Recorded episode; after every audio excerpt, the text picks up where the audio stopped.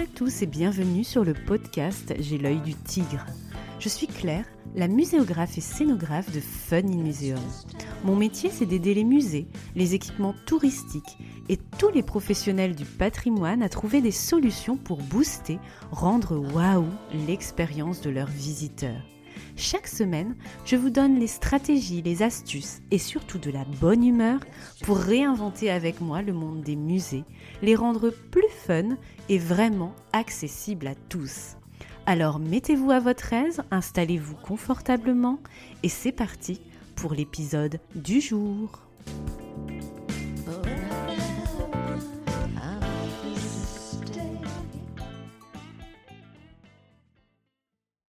Bonjour, déjà un épisode à deux chiffres pour J'ai l'œil du tigre. Le podcast aura donc survécu au cap des 7 épisodes. Vous savez, c'est un peu comme le cap des 7 ans pour un couple. Il paraît que beaucoup de podcasts s'arrêtent au septième épisode et qu'ils périent ensuite pour ne jamais atteindre deux chiffres. Bref, je suis tellement ravie de vous retrouver et de voir que vous êtes toujours plus nombreux à me suivre sur Instagram notamment, à m'envoyer des petits messages et mails qui me touchent tellement. Merci, merci. Aujourd'hui, je dédicace cet épisode à Théo, passionné de patrimoine militaire et mémoriel, qui m'a suggéré le sujet du jour sur Instagram et qui a recommandé J'ai l'œil du tigre à ses collègues de master. Un gros clin d'œil donc pour vous Théo. Alors c'est vrai qu'à l'heure du politiquement correct, où l'on veut ne froisser personne, mais où en même temps le musée est un lieu de partage, d'engagement citoyen, de réflexion sur certains sujets, j'avais envie d'aborder cette problématique. Comment exposer un sujet sensible? Quelques astuces donc encore aujourd'hui et du grain à moudre dans votre vie de gens de musée, pro du patrimoine, amoureux de la culture, étudiants ou déjà actifs. C'est un sujet un peu dangereux, je pense, que je vais marcher sur des œufs, mais je me lance. Je vous expose un peu mon point de vue. Mais il sera sans doute incomplet, voyez plutôt cela comme un débroussaillage du sujet, car on pourrait consacrer un colloque entier sur ce thème, donc je vais rester à mon niveau sur des conseils très concrets, sans tomber dans le théorique en tout cas, pas trop. Je vous mets d'ailleurs en description de l'épisode une bibliographie complète sur le sujet proposée par l'OCIM, l'Office de coopération et d'information muséale que vous connaissez peut-être. Je, je, vous mets aussi le lien vers l'un de ces numéros sur le sujet. Il est très qualitatif mais reste, et c'est mon humble avis, assez théorique pour se lancer. Allez, c'est parti pour l'épisode du jour. Quand on parle sujet sensible pour une exposition, c'est quoi déjà? Ça va correspondre à des expositions qui va vous proposer une expérience intense intellectuellement, émotionnellement parlant, etc. car elle va vous toucher dans vos valeurs, dans vos croyances, dans votre vision du monde et dans vos certitudes. Cette exposition va avoir du sens pour vous d'un point de vue social, mais aussi très personnel. Ça peut être une exposition sur la guerre, sur les armes, sur l'esclavage et le colonialisme, les génocides, les religions, la politique, pourquoi pas. Des enjeux écologiques aussi, la santé, la cybersurveillance, les pratiques sexuelles, les relations humaines, le racisme, la mort, la maladie, etc. C'est un champ très large finalement, et quand je vous liste ces sujets, je suis certaine que certains vous titillent plus que d'autres. Moi, par exemple, je suis souvent assez touchée par rapport à mon histoire personnelle et familiale, avec les expos ayant trait au génocide, au racisme, à la souffrance des peuples, etc. L'expo Moi et les autres au musée de l'homme m'a par exemple beaucoup marqué, car elle me touchait vraiment personnellement. J'ai souvent souffert de racisme par rapport à mon nom de famille, ma peau très blanche, mes cheveux foncés, mais aussi par rapport à mes origines ouvrières qui font parfois un peu tâche quand on parle et qu'on veut travailler et qu'on travaille dans la culture pour certaines personnes très conservatrices qui, pour eux, je n'avais la bonne tête en quelque sorte. J'ai d'ailleurs pas mal d'anecdotes croustillantes à ce sujet, mais ce n'est pas du tout l'endroit ici pour en parler. Vous, de votre côté, c'est peut-être plutôt les armes ou l'environnement, par exemple, qui vous touchent davantage. Quoi qu'il en soit, créer une exposition sur un sujet sensible en tant que professionnel nous oblige à nous poser beaucoup de questions. Par exemple, quelle vigilance éthique nous devons faire preuve pour ne pas offenser certains publics dans la diversité des opinions, de leur âge, de leur culture, de leur, sensibilité. Qu'est-ce qu'on doit dire ou ne pas dire? Qu'est-ce qu'on doit montrer ou ne pas montrer? Comment on doit le montrer, quel traitement fournir pour les témoignages? Et au contraire, quel traitement fournir pour les faits? Faut-il être neutre, distant ou à contrario critique Est-ce qu'on doit être partie prenante, engagée? C'est vraiment une vraie question dans la scénarisation des contenus et le travail du muséographe. Et on doit se la poser. Où placer le curseur? Faut-il choquer ou non? Il faut en tout cas, selon moi, encore plus lors de l'exposition d'un sujet sensible, prendre en considération le visiteur comme acteur de sa visite et comme un réel interlocuteur avec qui on va échanger et discuter avec respect et ouverture d'esprit. Donc je le redis encore une fois, je l'ai déjà dit pour les précédents podcasts, pensez vraiment toujours à votre destinataire, encore plus quand il s'agit d'un sujet sensible. Ce n'est pas vous qui parlez, vous avez vraiment un destinataire qui va aussi interagir avec le contenu de votre exposition. Je pense qu'on peut choisir de le gêner, de créer peut-être un malaise, mais tout en l'informant, en amenant les choses avec subtilité. Ne pas le prendre au piège. Je pense vraiment que c'est important, moi, de mon côté. Et l'objectif principal doit être, et c'est mon avis, de le faire s'interroger, qu'il réfléchisse à ses opinions, à ses actions, à ses valeurs, à ses émotions, à ses sensations tout au long de l'exposition et qu'il ressente ressorte pardon, de cette expérience expographique en ayant avancé dans ses idées, qu'il en retire un cheminement personnel, une transformation, un avant-expo et un après-expo. C'est vraiment important, je pense. Si on laisse de côté le théorique, le conceptuel, ce que j'ai beaucoup retrouvé finalement en menant les recherches pour la préparation de cet épisode, voici quelques clés concrètes que j'aimerais vous partager pour bien exposer des sujets sensibles. Tout d'abord, le traitement du discours, quelles sont les bonnes pratiques? Le qui parle est très important dans ce type d'exposition, vous vous en doutez.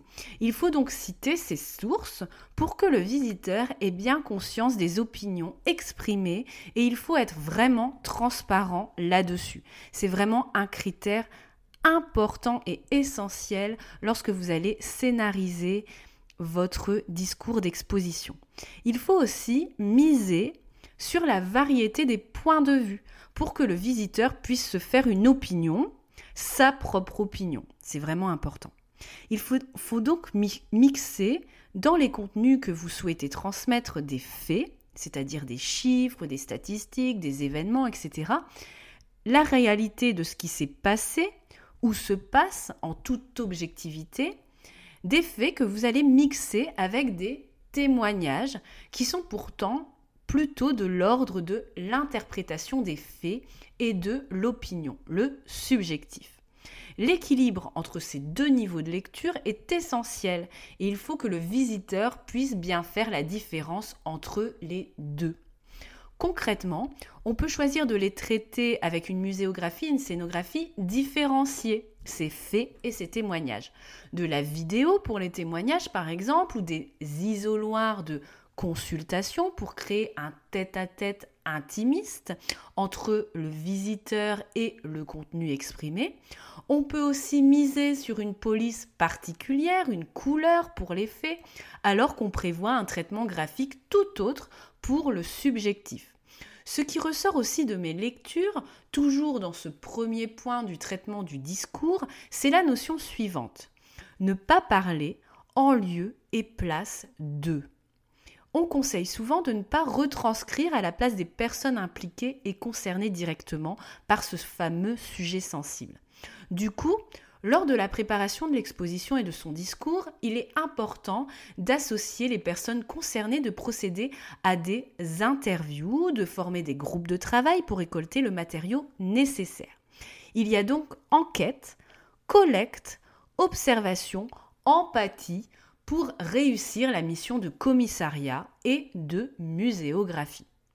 Dernier élément clé pour ce point 1, traitement du discours, c'est l'importance de ne pas tomber dans l'héroïsation et la victimisation. C'est pas facile à dire. Le fameux clivage, les méchants et les gentils, qui peut être pour beaucoup de sujets assez réducteur et même fausser la réalité Il faut savoir bien transmettre le contenu, mais pas non plus trop le simplifier pour finalement pas le déformer. C'est vers cette voie que nous nous sommes dirigés avec l'un de mes clients pour musée de la résistance, par exemple. On aurait pu choisir de montrer les collaborateurs d'un côté pendant la Deuxième Guerre mondiale et les résistants de l'autre, et de ne pas montrer les multiples formes de résistance.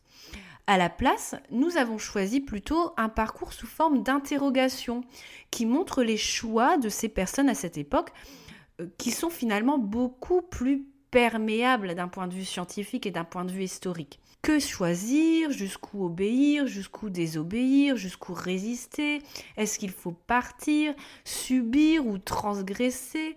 Et justement, je pense que ce type d'exposition, il ne faut pas hésiter à construire le parcours de sorte que le public s'interroge au fil des séquences thématiques avec de vraies questions et mise en situation. Et c'est l'objet de mon point 2, alimenter le débat et questionner le visiteur. Déjà donc par un séquençage dynamique, mais aussi avec des silences, des pauses, des zones de respiration qui alimentent la réflexion du visiteur qui déambule. Mais on peut aussi alimenter le débat et interroger le public grâce à des dispositifs de médiation qui engagent le visiteur. Par exemple, au début de l'exposition Moi et les autres, on commence par nous confronter intelligemment à nos préjugés, à nos jugements de valeur qui au quotidien nous incitent à analyser notre environnement et ce qui nous entoure en classant catégorisant inconsciemment ou non. On avait par exemple un sas immersif en projection circulaire qui nous plongeait dans des scènes de vie à échelle 1-1, dans le métro, à la terrasse d'un café, à l'aéroport, etc. Alors progressivement, quand on regardait cette projection, on avait des infobules qui légendaient les individus en fonction de différents attributs tenue vestimentaire, signes religieux, attitude, etc., aboutissant à un qualificatif, par exemple bobo, homme d'affaires, catholique, musulman, etc. Et cette expérience des étiquettes, on souhaitait tout simplement nous confronter à nos propres stéréotypes, conscients ou non, qui nous font discriminer parfois certaines personnes qui sont différentes de nous, alors qu'on valorise celles qui nous ressemblent. Et c'est à partir de cet instant, et c'est ce que les commissaires voulaient montrer dans cette expo, que le racisme opère et prospère. Ce qu'il faut retenir de ce dispositif, c'est qu'il propose aux visiteurs un exercice simple sur ses jugements de valeur qui renvoie à son quotidien, une mise en situation concrète. Vous voyez un peu ce que je veux dire? Alors il faut mettre le visiteur en action, parfois directement, en lui proposant de prendre parti avec un mur d'expression. Et là, si vous me suivez sur Instagram, vous savez qu'il en existe toute une panoplie de formes plus ou moins artistiques ou do it yourself. Au musée du 11 septembre à New York par exemple, vous pouvez dessiner ou poster un témoignage via une application qui crée ensuite une œuvre collaborative en live sous vos yeux qui mixte les différentes contributions du public. Vous pouvez aussi inciter le visiteur à voter ouvertement avec un système numérique ou de manière plus originale avec des balles à glisser, vous savez, dans un tube en plexiglas ou avec des gommettes colorées pour former une mosaïque d'opinion. Peut-être avez-vous déjà vu ce type de dispositif assez arty que moi j'adore personnellement. Vous pouvez aussi opter pour un sondage plus intimiste, comme celui toujours de cette formidable exposition Moi et les autres, pour tester sa manière de catégoriser les choses qu'on réalisait symboliquement sur un banc public. Et parfois même, la participation et l'expression du public peut encore monter d'un cran, avec notamment des photomatons de témoignages, ces espèces de cabines vidéo où on va déposer son témoignage pour poursuivre ce travail de collecte dont nous avons parlé en point 1 justement il y a quelques minutes. Pour terminer, troisième point essentiel pour ce type d'exposition, la mise en scène bien sûr, qui participe beaucoup aux émotions qu'on va vouloir faire passer. La scénographie peut être très neutre, sans fioriture, pour un caractère documentaire, journalistique, un parti pris distant. On peut opter au contraire pour une scénographie plus en lien avec le thème, avec le choix des couleurs ou des formes. Un rouge agressif pour exprimer la violence, des formes enveloppantes pour calmer le jeu et réconforter subtilement le visiteur dans son itinérance, des formes acérées qui tombent comme des flèches du plafond, qui sortent des murs pour exprimer une situation chaotique, dangereuse. Le choix des matériaux, je trouve, est aussi essentiel, tout comme la finition des peintures qui a son importance. Souvenez-vous, chaque détail compte, même celui qui vous paraît le plus anodin est important. Une finition poudrée pour plus de douceur, une finition brillante pour plus d'agressivité. Enfin, la mise en scène passe aussi beaucoup avec le traitement des images de l'exposition. Des images échelle 1-1 pour immerger le visiteur dans la problématique, pour créer des face-à-face. On peut aussi utiliser des images macro, des gros plans de visage, de mains, de détails d'objets symboliques. Et puis, pour les images les plus sensibles ou violentes, on peut choisir de les montrer froidement, toujours en avertissant le public, notamment pour les publics trop jeunes ou sensibles, pour y être confrontés ou choisir de les présenter plutôt derrière des œilletons, des fentes, des revers de panneaux à tourner ou à ouvrir comme des trappes. On propose le choix aux visiteurs et je trouve que c'est toujours mieux de proposer le choix aux visiteurs. Voilà donc pour moi les trois points concrets essentiels qui doivent faire l'objet d'une attention particulière pour exposer un sujet sensible. Et là, vous vous dites, oh là là, j'ai tout oublié. Alors bien sûr, je vous fais la checklist. C'est parti. Premier point, de bonnes pratiques dans le traitement du discours avec une transparence des sources, un mixte entre faits et opinions, objectivité et subjectivité, puis avec une collecte et une participation des personnes ressources quand cela est possible bien sûr, pour donner la parole aux premiers concernés.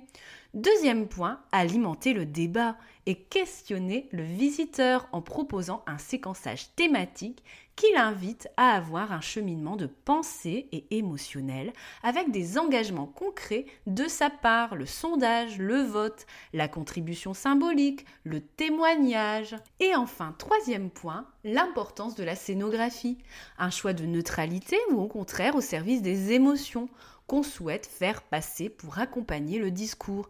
Matière, couleur, forme, image. Et j'aurais pu ajouter lumière et vous parler aussi du choix des objets, vecteurs d'émotion, qui est tellement important pour la muséographie de ce type d'exposition. J'aurais pu aussi vous parler de toutes les animations à créer absolument autour de ces expos sensibles pour justement sensibiliser, continuer à débattre et pas laisser le visiteur sur sa faim, à faire au musée un espace de partage et de réflexion sur la société, colloques, rencontres, etc. Bien sûr, le sujet est tellement vaste et ce podcast n'est qu'une mise en bouche. Ma réflexion est donc partielle, d'où les quelques sources complémentaires en description de l'épisode. J'espère que cet épisode vous aura inspiré, aura alimenté encore une fois votre boîte à outils pour vos projets en cours et à venir pour vous lancer dans ce type d'aventure expographique un peu dangereuse, mais tellement courageuse. Et si vous êtes vraiment en galère, ne l'oubliez pas, je peux vous y aider avec un accompagnement personnalisé. Je propose par exemple des coachings visio d'une heure pour faire le tri dans vos idées et vous donner des conseils concrets pour vous débloquer au lieu de trépigner pendant des semaines sur un obstacle. Quand vous avez un problème de plomberie, je vous, vous, ne trouvez pas la solution tout seul, et eh bien vous appelez le plombier. Et eh bien c'est pareil pour l'exposition, vous appelez le muséographe et le scénographe pour solutionner votre problématique.